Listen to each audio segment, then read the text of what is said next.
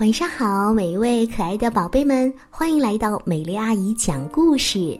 每天晚上，无论是周一还是周日，无论是什么样的季节，美丽阿姨都会在这里守候着你，给你说好听的故事。今天晚上我们要说一只蚂蚁，一只扁扁的蚂蚁，究竟发生了什么事情呢？赶快来听听故事吧。书本里的蚂蚁，在一座古老的墙角边，一朵红色的小花孤零零的开着，在风里轻轻的唱着歌。一只黑黑的小蚂蚁静静的趴在花蕊里睡觉。有一个小姑娘经过，采下了这朵花，随手就夹到了一本旧书里面。当然啦，这只小蚂蚁也被夹了进去。而且呀，被夹成了一只扁扁的蚂蚁。书本里传来了一阵细碎的声音：“嘿，你好，你也是一个字吗？”小蚂蚁觉得奇怪极了。“哦，是谁呀？难道书本也会说话吗？”“你好，我们是字。”小蚂蚁这才看得清，书本里面呐，密密麻麻的全部是字。字有点不好意思的说：“ 实在抱歉，我们小的就像蚂蚁一样。”哦，我我是蚂蚁，呵，现在我变得这么扁，也挺像一个字的。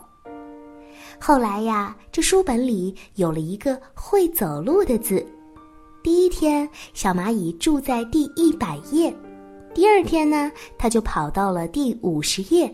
第三天又跑去了两百页，所有的字都感到很新奇。要知道，这是一本很旧很旧的书了，已经太久没有人翻动过了。而这些字呢，从没有想过动动手脚、走一走、跳一跳。字对自己说：“哦，我们真是太傻了！现在我们要学习小蚂蚁跳跳舞、串串门，那得有多快乐呀！”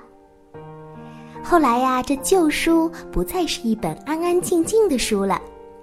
有一天，小姑娘想起了那朵美丽的花，就打开书来看。哇哦，上面写着她从来没有看过的新故事。她就这样一口气读完了这个新故事。第二天，小姑娘忍不住又打开书来看，她更加惊奇了，因为她今天看到的和昨天看到的。不一样了。就在这个时候，小姑娘忽然看到住在书里的这只小蚂蚁。